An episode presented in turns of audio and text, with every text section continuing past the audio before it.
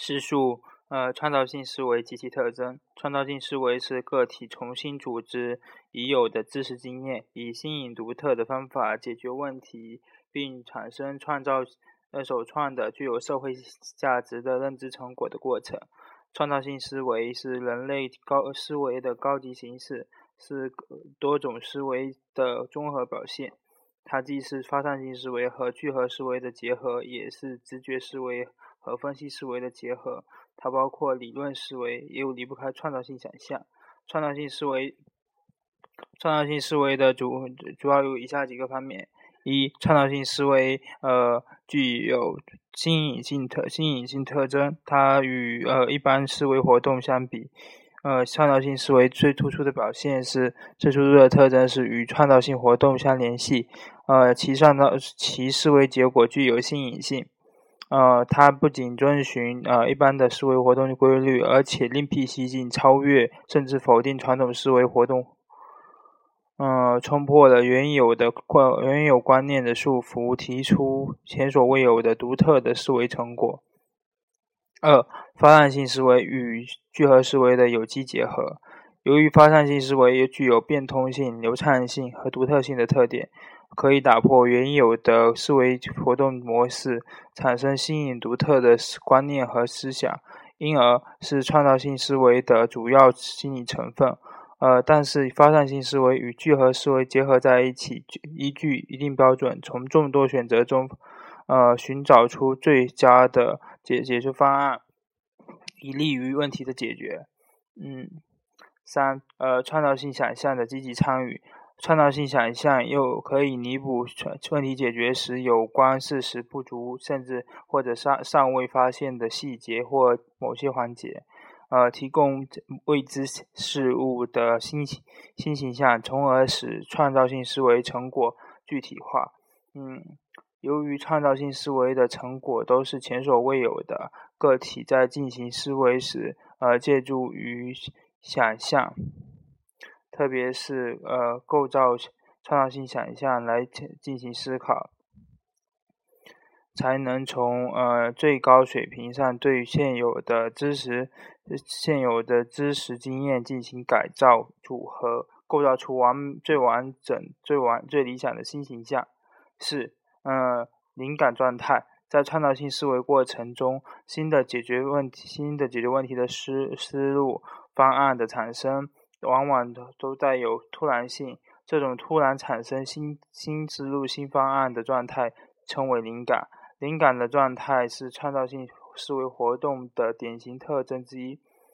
五、叙述呃问题解决的策略，并加以比较比较分析。呃，问题解决是由一一定的问题情境引起，经过一系列的而一系列具有目目标指向性的认知操作，使问题得以解决的过程。问题空间是问解决问题者解决问题者对所所要解决问题的所有可能的认识状态，包括对问题的初始状态。呃，和目标状态的认识，以及如何由初始状态向转化为目标状态的认识。嗯，问题解决的策略是在问题解决的过程中搜索问题空间。呃，选择算子系列时运用的策略的总称。问题的解决的策略可以算分为算法策略和呃启发式策略。算法策略是指，嗯，问题空间中随在问题空间中随机搜索所有可能的解决问题的方法，直到搜索到一种解决有效的解决问题的方法时为止。嗯，简言之，呃，问题算法策略就是把问题解决的方法一一列出后，逐一进行逐一尝尝试，嗯，并根据可运算的可运行的算子进行。有步骤的认知操作的，呃，最终找到问解决问题的方案。呃，问题算法策略的优点是能确能保证问题得以解决，但是费时费力。二呃，启发式策略，启发式策略是根据呃是个体根据已有的知识经验，在问题空间中采取较少的认知操作来解决问题的方法。启发式策略不能保证问题一定得到解决，但是这种方法比较省时省力，效率高。呃，常用的启发式策略包括了，嗯，手段目手段目的策略、逆向逆向思维策略、呃逆向搜索策略、选择性搜索策略、爬山法和类比迁移策略。手段目的策略是指，呃，将目将需要达到的目问题目标状态分。分为呃若干个子目标，通过实现系列的子目标达到总目标。呃逆逆向搜索策略是，呃指问题从问题的目标状态出发，按照指目标组成的逻辑顺序顺逐渐向初始状态递归的问题解决策略。呃选择性策略是指解决问题时，根据已有的知识和和和某些有关规则，选择问题解决的突破口。并从突破口获得更多的信息，呃，以便进一步搜索，直到问问题解决。爬山法类似于问手，是类似于呃手段目的分析法的一种解决问题的策略。它是通过呃个体评价，通过个体评价面临的心理面临的问问题状态，从而增加对初始状态与目标状态之间的差异的了解。从逐步降低初始状态的目和目标状态的距离，呃，的从进而最终达到问题的解决。五、迁移策类比迁移策略，类比迁移策略是把个体先前解决问题的经验应用到解决新问题上的策略。这种策略主要用于解决不熟悉的问题。呃，算法和启发式。都是问题解决中经常用到的策略，它们都有其自身的缺点。算法能可以保证问题得以解决，但是费时费力。呃，在面面对一些算法无法解决的问题时，呃，必须采取采用一些启发式来解决问题。呃，启发式解决问题省时省力，但人们在解决复杂问题时经常使用启发式，但是启发式有时也会出错，而且并不能保证一定能解决问题。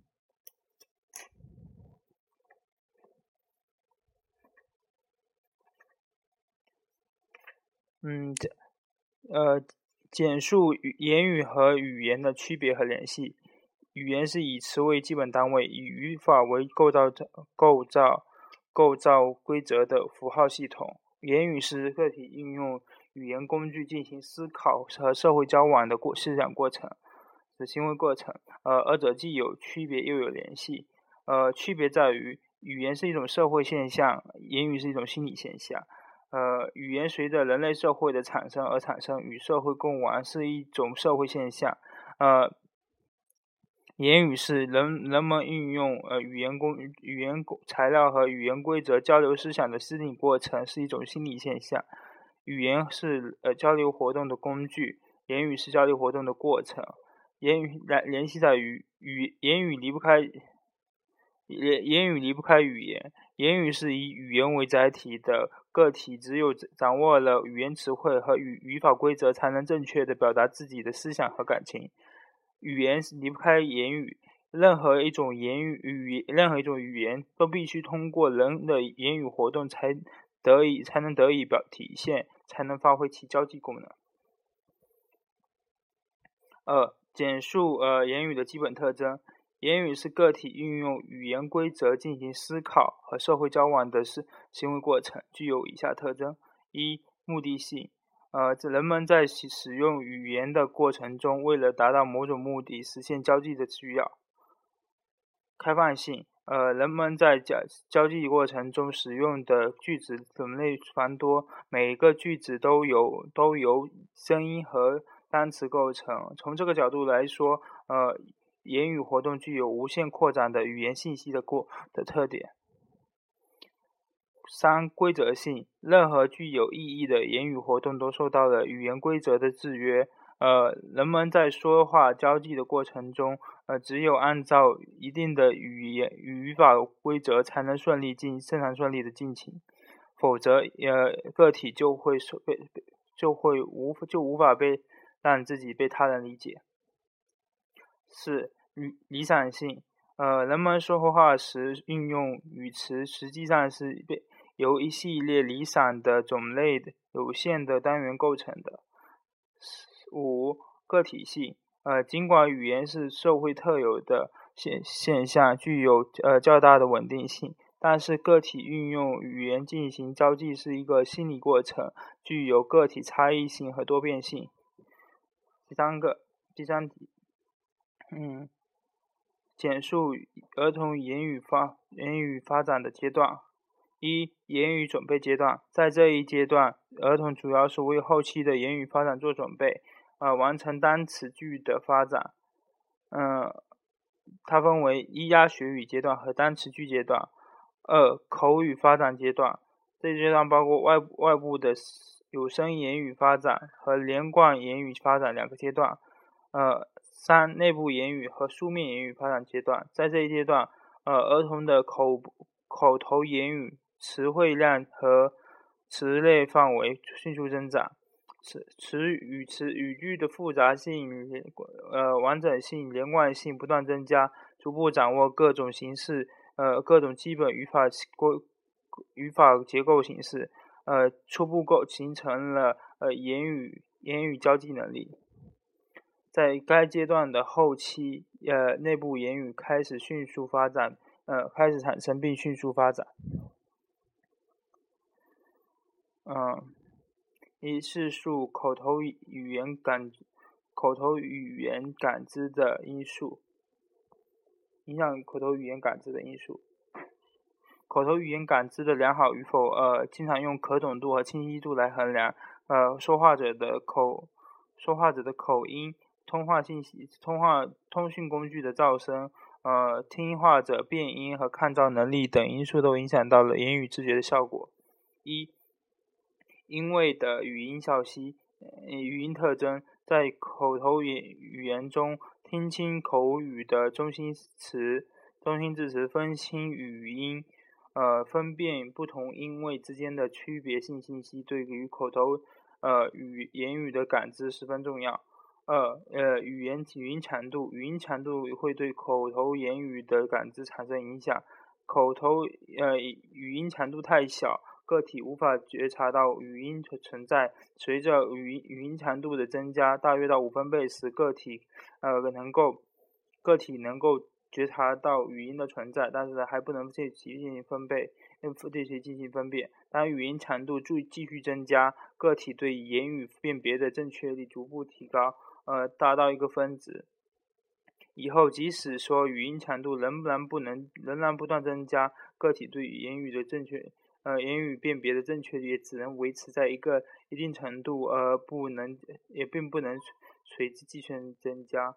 三、噪音强掩蔽，在噪音掩蔽的作用下，语音强强度必须增加才能被个体感知。四、呃，上下文的语语境和预期作用，在强干强噪声干扰掩蔽下，尽管说语音低于噪声强度，但是个体仍然可以呃。根据上下文的语境预期将要听到的内容，呃，从而将两者二者并行比对，正确的感知与口头语言语。五、语言学习语言学知识，当个体的熟悉讲话者所所使用的语言系统，呃，了解其语音、呃，词汇、语法、语义信息时，可以提高。呃，言语的识别能力，顺利的感知言语。二，第二题，叙述言语发展阶理论。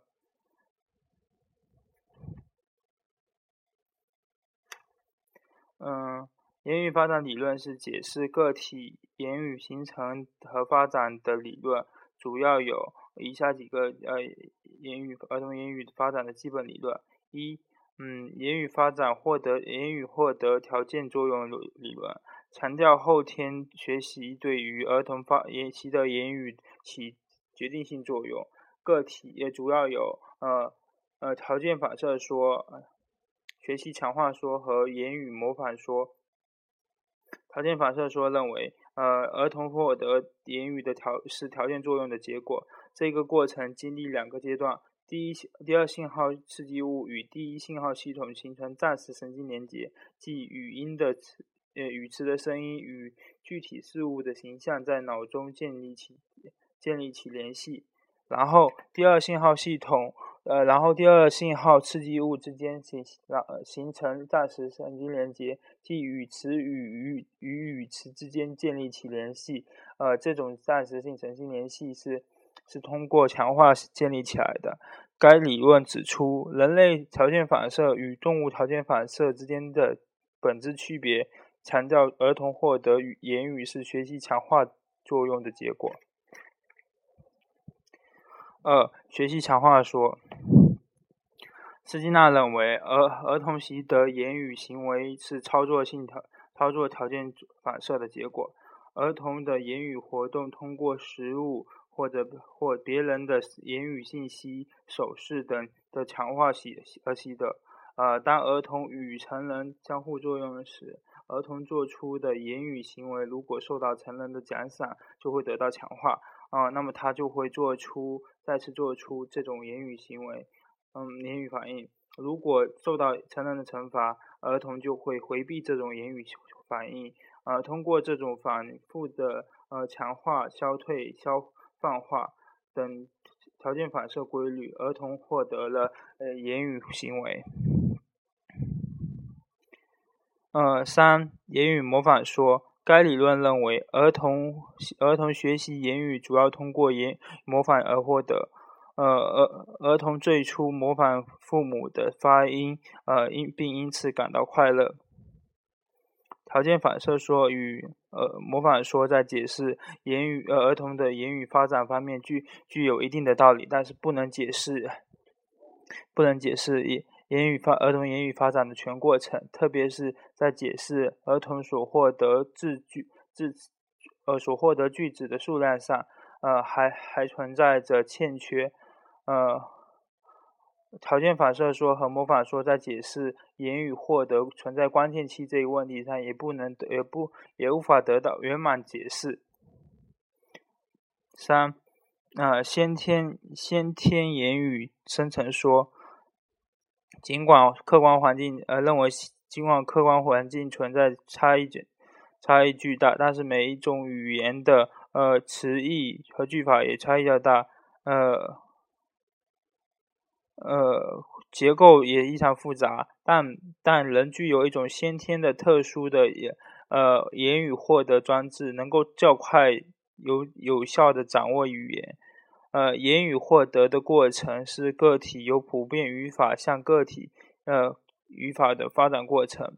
随着脑的发育发完善，呃，完儿童儿童能够通过呃言语呃言语获得装置自然而然的获得语言。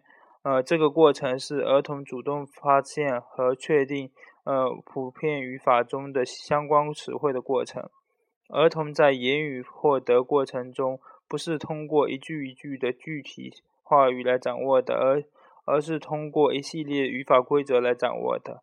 呃，先天言语先天言语生成说，呃，过于强调了过于强调言语能力的先天性，而忽视了社会条生活条件在言个体言语发展言语形成和发展过程中的作用。三关键期理论，该理论认为，以儿童言语。这儿童学存在学习言语的关键期，呃，在这个时期，儿童比较容易掌握言语技能，其言语技能发展最为迅速。该理论把儿童言语的发展看成是受到了呃受到发音器官和大脑神的神等神经技能制约的自然成熟过程。随着呃年龄增长，当当与言语相相关的生理机能成熟到呃。陈述到言语获得呃的准备状态时，呃，儿童只只要受到适当的外界刺激信息的激活，就能使潜在的与言语相关的生理机能转化转变为实际的语言能力。在儿童语呃语言言语语言能力从左半右半球逐渐转移到左半球，即呃大脑左左半左侧化的。时期，呃，即大约两岁到十二岁，这个时期是儿童语言语形成的关键期。呃，关键期理论促使人们重视早期教育，重重视呃，适当、适时、恰当的教育，其所涉及的关键期已经得到了实验的证明。